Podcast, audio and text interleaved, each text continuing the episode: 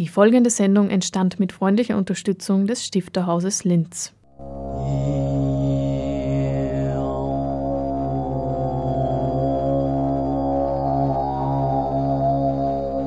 Literatur im Radio.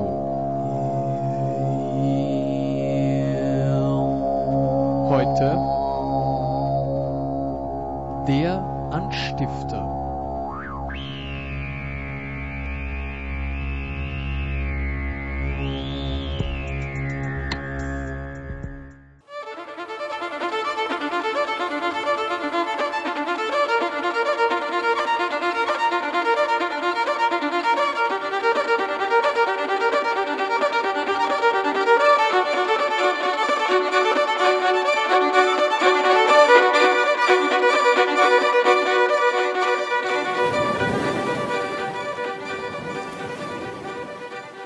«Что, Петр, не видать еще?» спрашивал 20 мая 1859 года, выходя без шапки на низкое крылечко постоялого двора на шоссе парень лет сорока с небольшим запыленным пальто и клетчатых панталонах у своего слуги, молодого и щекастого малого, с беловатым пухом на подбородке и маленькими тусклыми глазенками. Слуга, в котором все, и бирюзовая сережка в ухе, и напомаженные разноцветные волосы, и учтивые телодвижения, словом, все изобличало человека новейшего, усовершенствованного поколения. Посмотрел снисходительно вдоль дороги и ответствовал «Никак нет, не видать». «Не видать?» – повторил барин. «Не видать», – вторично ответствовал слуга. Парень вздохнул и присел на скамеечку.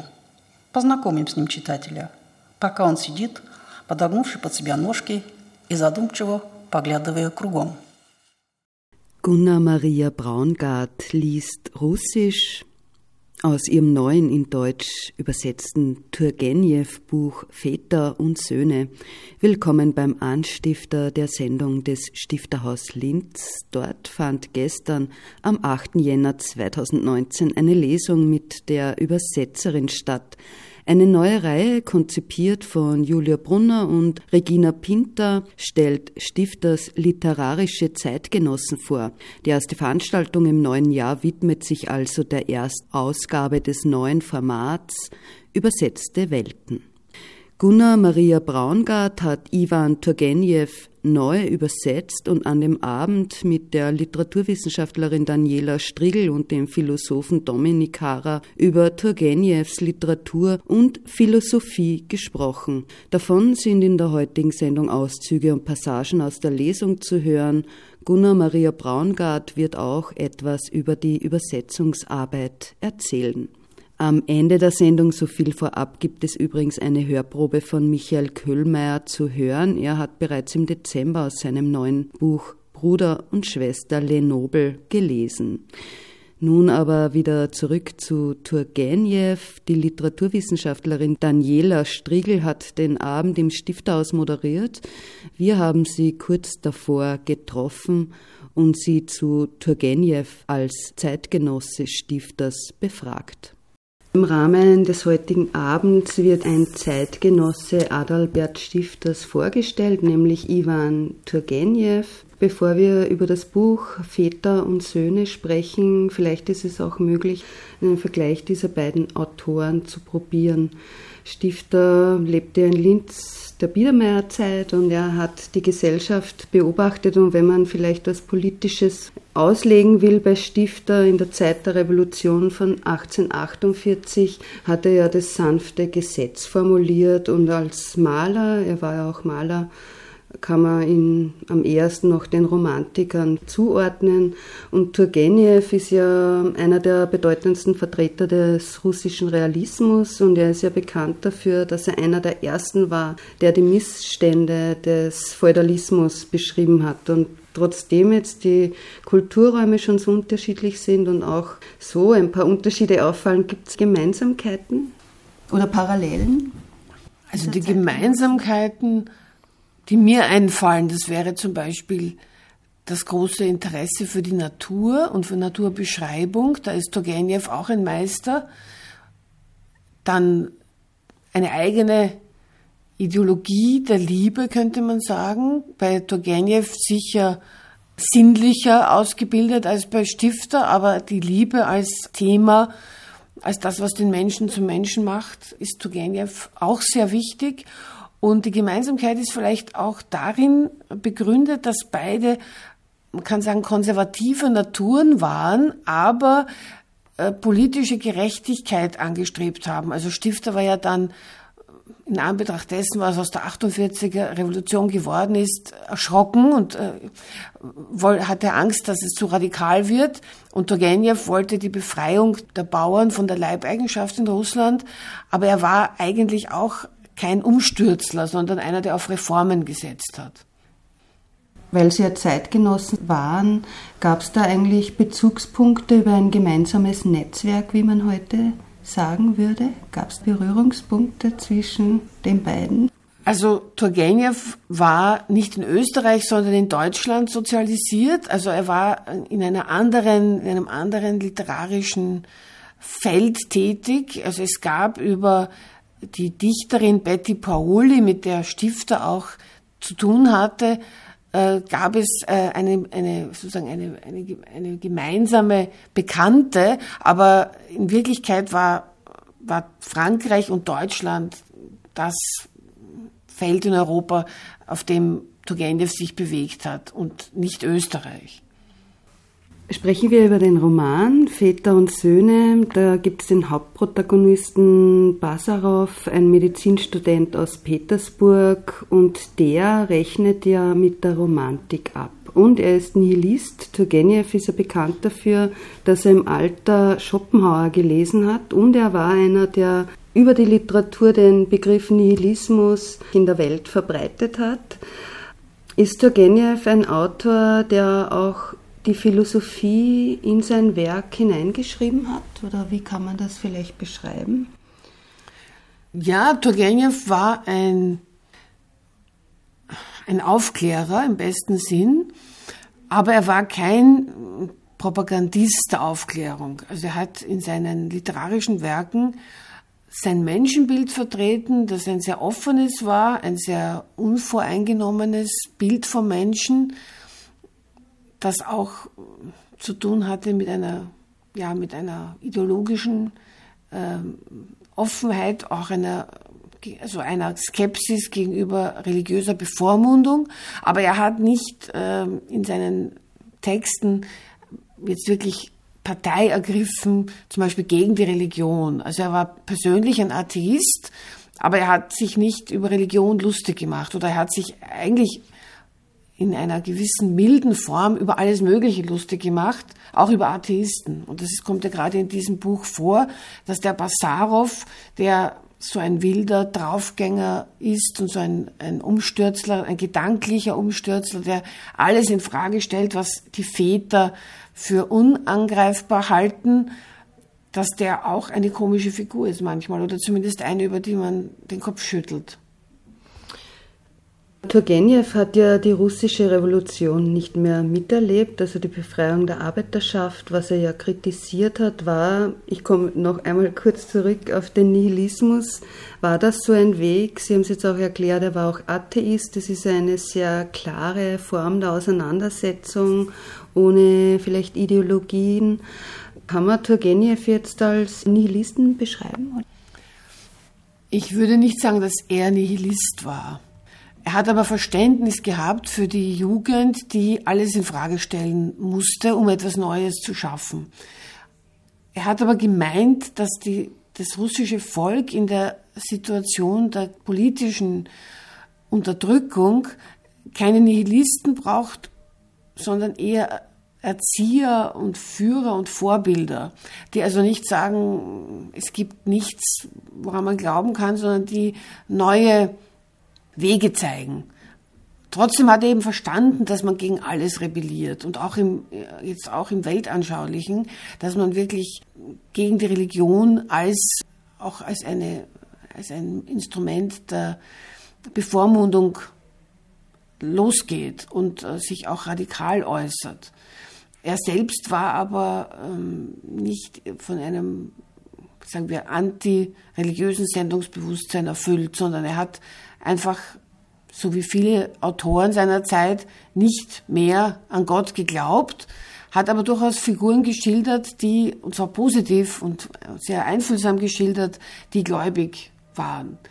Aber in seiner, in seiner grundsätzlichen Skepsis war er eben ein sehr moderner Autor. Also er war für die damalige Zeit äh, sehr modern, nicht, nicht unbedingt in seiner Form, denn es sind ja sind Erzählungen, die äh, realistisch sind, sondern in, in, dieser, in dieser Haltung, die äh, nichts für unumstößlich hält.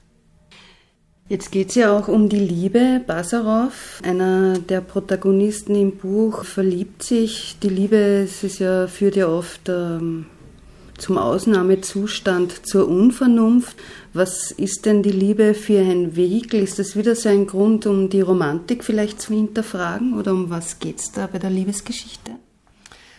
Also für den Protagonisten des Romans ist die Liebe etwas, was ihn in seiner Weltanschauung zutiefst erschüttert, weil Nihilismus und Liebe verträgt sich nun einmal nicht. Wenn man an die Liebe glaubt, dann glaubt man eben an etwas Positives, was dem Leben einen Sinn gibt. Und äh, dieser Basarow glaubt, dass er auf die Liebe verzichten kann. Er ist ein Materialist. Er glaubt nur an physische Anziehung, an körperliche Befriedigung. Und dann passiert ihm das große Unglück, dass er sich wirklich verliebt. Und er will das nicht wahrhaben, weil es passt nicht in sein Weltbild, aber er muss es akzeptieren.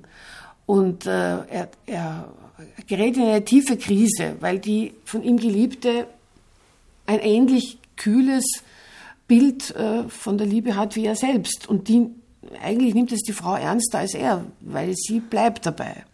Er aber lernt plötzlich die Liebe kennen und möchte eigentlich seine, seine Weltanschauung revidieren. Und er stirbt dann als einer, der das erfahren hat, dass eigentlich sein aufgebautes Gedankengebäude durch die Liebe zum Einsturz gekommen ist.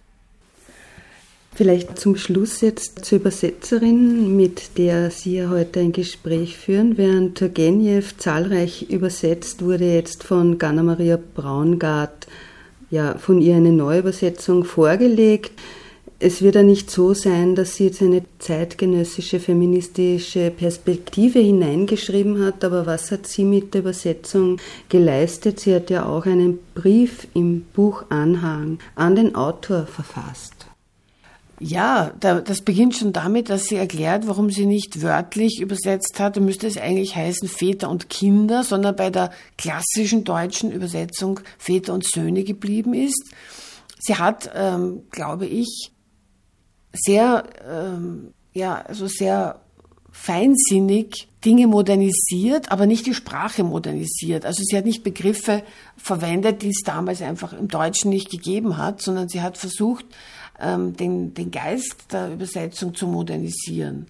Ähm, sie hat äh, zum Beispiel diese äh, manchmal komplizierten russischen Namensformen und Anreden etwas vereinfacht ohne dass irgendwie die Atmosphäre dieser russischen Umgangsformen dadurch verloren gegangen wäre.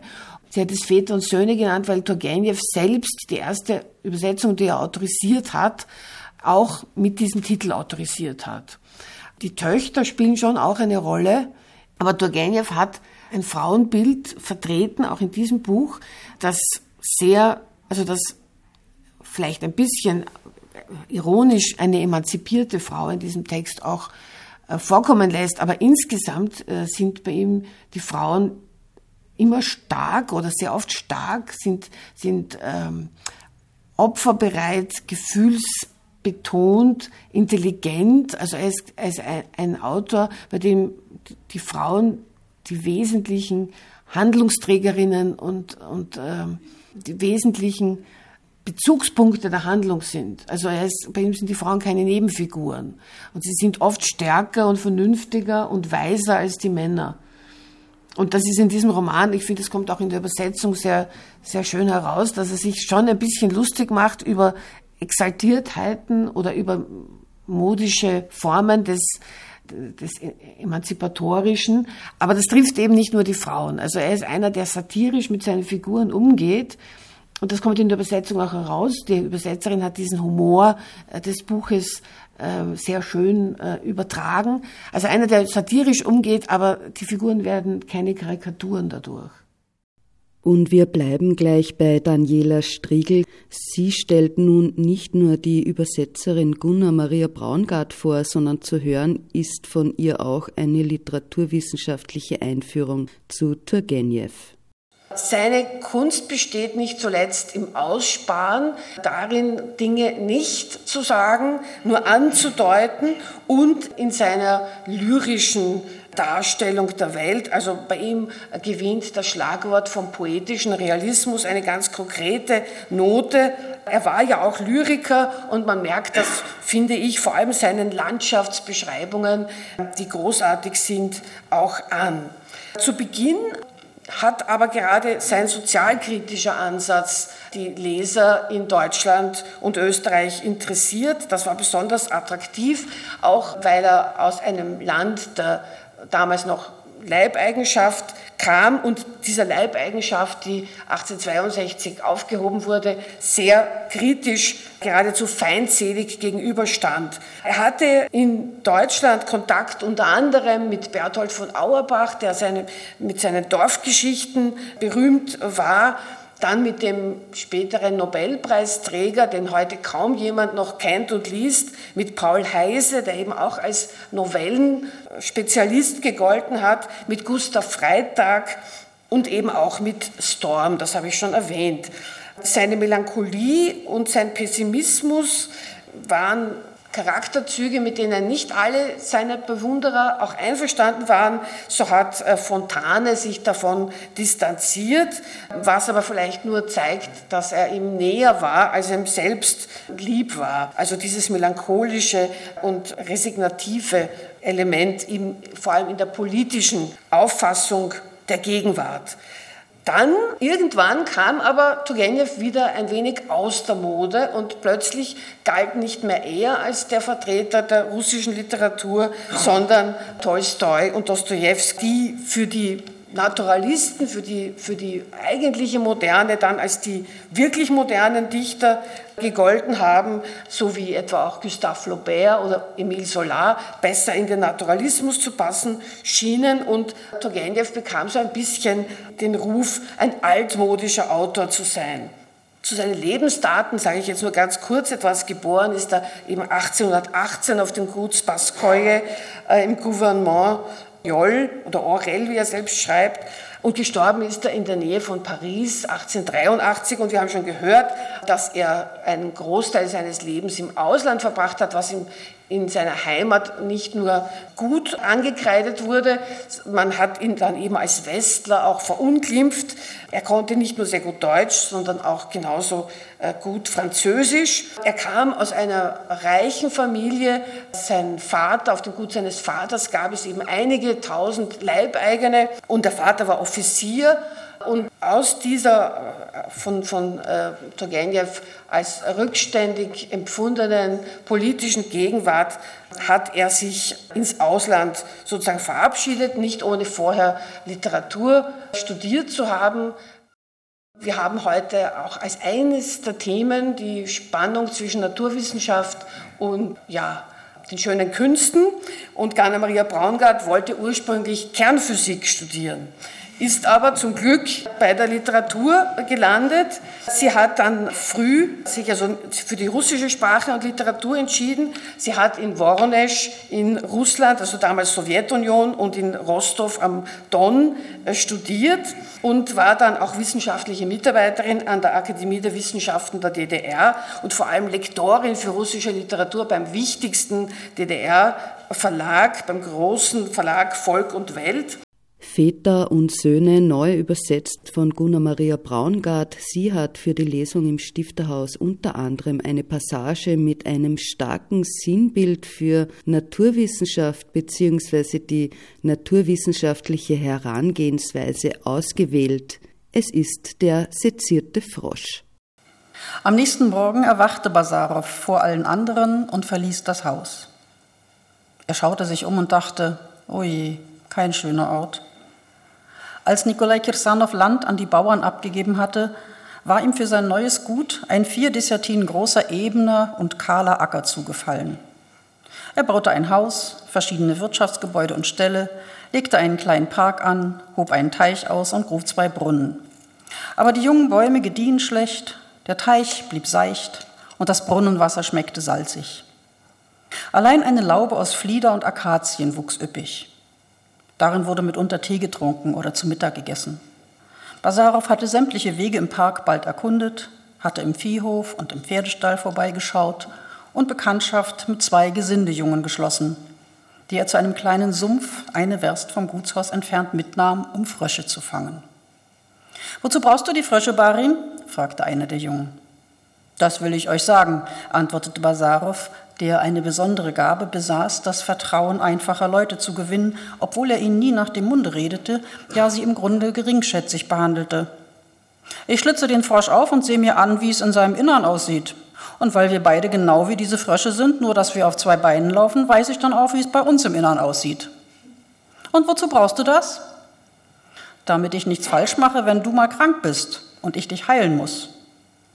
Bist du denn ein Doktor? Ja. Was, hast du gehört? Der Barin sagt, wir beide sind genau wie die Frösche. Komisch. Wo ist denn dein neuer Freund? fragte der Onkel den Neffen. Er ist nicht da, er steht immer früh auf und geht aus dem Haus. Kümmert euch nicht um ihn, er mag keine Förmlichkeiten. Ja, das merkt man. Der Onkel strich bedächtig Butter aufs Brot. Bleibt er lange bei uns? Je nachdem, er ist auf der Durchreise zu seinem Vater. Wo wohnt denn sein Vater? In unserem Gouvernement, 80 Werst von hier. Dort hat er ein kleines Gut. Er war früher Regimentsarzt. Darum habe ich mich die ganze Zeit gefragt, wo ich den Namen schon mal gehört habe. Basarow? Nikolai, gab es in Vaters Division nicht einen Dr. Basarow? Ich glaube ja. Doch, doch, dieser Doktor ist also sein Vater. Hm. Pavel Kirsanovs Schnurrbart zuckte. Und der junge Herr Basarow, was ist er eigentlich? Fragte er betont langsam. Was Basarow ist? Arkadi lachte. Soll ich dir sagen, Onkel, was er eigentlich ist? Sei so gut, lieber Neffe. Er ist Nihilist. Wie? fragte Nikolai Kirsanow und sein Bruder erstarrte, ein Messer mit etwas Butter an der Spitze in der Hand. Er ist Nihilist, wiederholte Arkadi. Nihilist, murmelte der Vater.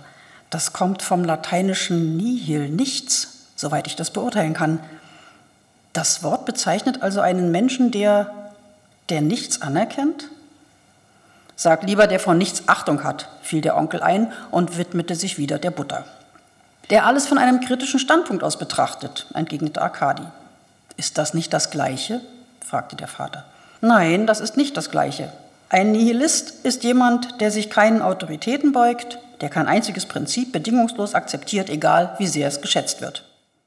Die Übersetzerin über den Autor Turgenev, seine Philosophie und sein Wirken. Es ist viel gestritten worden über diese Figur Basarow. Turgenev wurde sehr viel beschimpft, und zwar sowohl von den Anhängern der Vätergeneration, derer, die auf Seite Pavel Kirsanows waren und die traditionellen Werte verteidigten, als auch von den Anhängern der jungen Generation, zu der Basarow gehörte. Die einen wie die anderen fanden, die Gegenseite sei jeweils viel zu positiv dargestellt. Wahr ist, dass Turgenev, und das unterscheidet ihn sehr stark von sowohl Dostoevsky als auch von Tolstoi, überhaupt nicht wertet. Dass er seine Figuren zu verstehen sucht, dass er immer Mitgefühl mit ihnen hat und äh, sie so zeichnet, wie er sie sieht. Dieser Basarow, für den gibt es sogar ein reales Vorbild. Turgenev selbst sagt einmal, er hat nicht viel Fantasie und darum muss er immer aus dem Leben greifen, seine Figuren. Und er hat einen jungen Landarzt kennengelernt, der Vorbild für diesen Basarow wurde. Diese junge Generation, dieser junge Mensch, diese sogenannten Nihilisten. Später wurde Turgenev zum Vorwurf gemacht, er habe diesen Nihilismus quasi befördert und habe angestiftet zu sozialen Unruhen. Als Petersburg in Brand gesetzt wird äh, von ziemlich anarchisch gestimmten jungen Leuten, heißt es in der Presse, sehen Sie, was Sie angerichtet haben, Sie und Ihre Nihilisten haben Petersburg in Brand gesetzt. Also man äh, macht ihm das äh, persönlich zum Vorwurf. Er versucht aber nur eine neue Erscheinung zu erfassen, diese jungen ähm, Rasnachinse, wie man sie in Russland nannte. Das sind junge Menschen nicht adliger Herkunft aus verschiedenen Schichten kommen. Das bedeutet das Wort Rasnachinse sind mit der gegebenen Ordnung nicht einverstanden. Sie sind oft gebildet, Ärzte, Lehrer und versuchen, eine, sich für eine neue Ordnung einzusetzen. Und hier ist natürlich ganz zentral das Thema Leibeigenschaft. Das Thema Leibeigenschaft ist auch das, was Turgenev mit seiner Heimat entzweit hat, weshalb er lange im Ausland lebte, also nicht nur der Liebe wegen, aber auch deswegen. Er sagt, die Leibeigenschaft, die er selber auf dem Gut seiner Mutter erfahren hat, die sehr brutal mit Leibeigenen umging.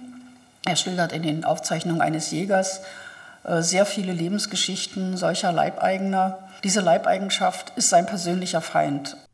Heute ist die Übersetzungsarbeit ja ein eigener Beruf, was sich im Lauf der Zeit aber verändert hat und welche Fallstricke es bei der Übersetzungsarbeit auch bei Turgenev gab, hören wir nun. Daniela Strigl liest aus einem Brief von Turgenev. Sajalka, kleiner Teich. Pfütze. Der Herr Übersetzer kennt es nicht. Aber Sayat heißt Pflanzen. Also wahrscheinlich ist das Ding ein Baum. Da steht aber eine Piteton, das dunkel, schmutzig heißt. Schmutziger Baum. Unmöglich. Also schattiger Baum. Gut, man spricht aber von Enten. In einem Baum können die Enten doch nicht plätschern. Also machen wir Tauben daraus. Und so wird getrost geschrieben, Tauben sitzen auf einem schattigen Baum, anstatt Enten plätschern in einer schmutzigen Pfütze des Russischen manchmal nicht so äh, perfekt äh, mächtig waren oder umgekehrt eher Russisch Muttersprachler waren, äh, als dass sie sehr gut Deutsch konnten und natürlich keine literarischen Erfahrungen nennenswerte hatten. Inzwischen haben wir Ausbildung für Übersetzer, es gibt Übersetzerstudiengänge. Nun gut, ich habe keinen solchen durchlaufen. Ich habe in Russland äh, russische Sprache und Literatur studiert habe mir das Übersetzen später dann angeeignet. Im Verlag Volk und Welt hatte ich einen Mentor, Thomas Reschke, der, mir meine ersten Übersetzungs-, der meine ersten Übersetzungsversuche begleitete. Und so habe ich das in der Praxis gelernt, eigentlich, das Übersetzen. Und es gibt natürlich heute sehr viel bessere Möglichkeiten der Recherche. Es gibt sehr viel bessere Wörterbücher. Damals gab es ein paar kleine Handwörterbücher Heute gibt es sehr ausführliche Wörterbücher, es gibt sehr ausführlich kommentierte Werkausgaben, bei denen wir hm, Dinge finden, die wir für heutige Leser brauchen, um eine neue Übersetzung eines klassischen Werkes anzufertigen, weil wir viele Dinge erklären müssen, besonders natürlich für den deutschsprachigen Leser, dem der russische Sprachraum gar nicht vertraut ist. Hm, deswegen gibt es eine ganze Reihe Anmerkungen auch in diesem Buch zu Realien, für die damaligen Übersetzer war das zum Teil nicht nötig, weil die Begriffe eventuell noch bekannt waren und zum Teil war es auch nicht möglich, weil es diese Nachschlagemöglichkeiten überhaupt nicht gab und es auch kein Bedürfnis wahrscheinlich der Leser gab, so etwas zu tun. Also ich habe mich bemüht bei der Übersetzung, mich an die Sprache des ausgehenden 19. Jahrhunderts auch zu halten. Gunnar Maria Braungart über die Übersetzungsarbeit. Ihre Turgenev-Übersetzung Väter und Söhne ist im DTV Verlag erschienen. Im Hansa Verlag erschienen ist Michael Köhlmeiers Buch Bruder und Schwester Lenobel. Der Autor und große Erzähler Köhlmeier war ja schon im Dezember zu Gast im Stifterhaus mit einer Hörprobe des Erzählers verabschieden wir uns am Ende der Sendung mit dem Verweis, dass bei Hansa auch das Hörbuch gelesen vom Autor selbst erschienen ist. Was, Hanna, kann ich, was du nicht kannst? Die Frage war sachlich gemeint, pragmatisch. Ach, Jetty, hör auf, wurde sie angefahren. Da zog Jetty ihre Hand zurück. Dabei hätte sie es wenigstens ahnen müssen, Hannas erste Worte, als Yeti durch die automatische Schiebetür in die Ankunftshalle getreten war, die beiden hatten einander seit fünf Jahren nicht gesehen. Man weiß nicht, warst du schöner gewesen mit 20 oder mit 30 oder mit 40 oder bist du jetzt mit fast 50 am schönsten. Und dann hatte Hanna Yeti den Koffer aus der Hand genommen und war losmarschiert, einen Meter voran, bohrte den Blick in den genoppten Kunststoff, mit dem der Weg zur Tiefgarage ausgelegt war. Und damit auch ja kein Zweifel aufkomme, dass es sich nicht um ein Kompliment handelte, hängte sie an. Also wenn du mich fragst, Yeti, am schönsten warst du mit 30. Da hätte ich eine erschießen sollen oder heiraten. Yeti hätte also wissen müssen, dass jede Schuld, die sich ihr Bruder nach Meinung seiner Frau auflud, dass jeder Schmerz, den er seiner Frau zufügte, mindestens zu gleichen Teilen ihr, der Schwester, angekreidet würde. Hannah hatte für diese Quelle allen Übels sogar ein Wort erfunden, Lenobeltum. Was den Schmerz betraf, besser seine Darbietung, fand Yeti Hanna übertreibe mächtig und ungeschickt obendrein. Das beruhigte sie ein wenig, obwohl sie nicht erkennen konnte, worin genau diese Übertreibung bestand. Ob sich Hanna sozusagen ehrlich hineinsteigerte oder ob sie ihre Sorge willentlich und berechnend aufbauschte, um sich zu rechtfertigen, wofür auch immer, oder ob sie, und das hielt sie für wahrscheinlich, sich selbst feiern wollte, als eine Art Witwe. Sie war vom Flughafen direkt zur Polizei gefahren. Im Auto sprachen sie wenig miteinander.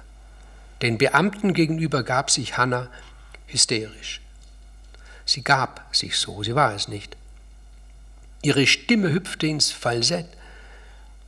Aber die Augen, eine kleine Spanne über dem Mund, der auch in seinen Pausen offen stand, blickten unbeteiligt, als warteten sie gelangweilt auf das Ende dieses Spiels. Auch einer der Beamten, dies meinte Jetty beobachtet zu haben, hatte ihr nicht geglaubt. Wieder im Auto war Hanna sogar ein bisschen fröhlich gewesen, erleichtert fröhlich. Vielleicht hatte ja sie, Yeti, übertrieben, als sie ohne weitere Fragen stande Bede ein sehr teures One-Way-Ticket gekauft hatte. Vielleicht hatte sich ja inzwischen alles aufgeklärt und Hannah war es einfach peinlich und sie wusste nicht, wie sie ihr beibringen sollte, dass sie wegen nichts und wieder nichts von Irland hergeflogen war.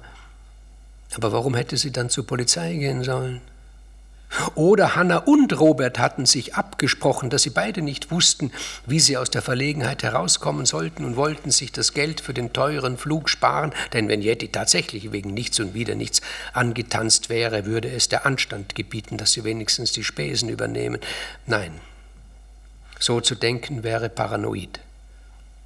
Dann schon lieber als naives Schaf dastehen.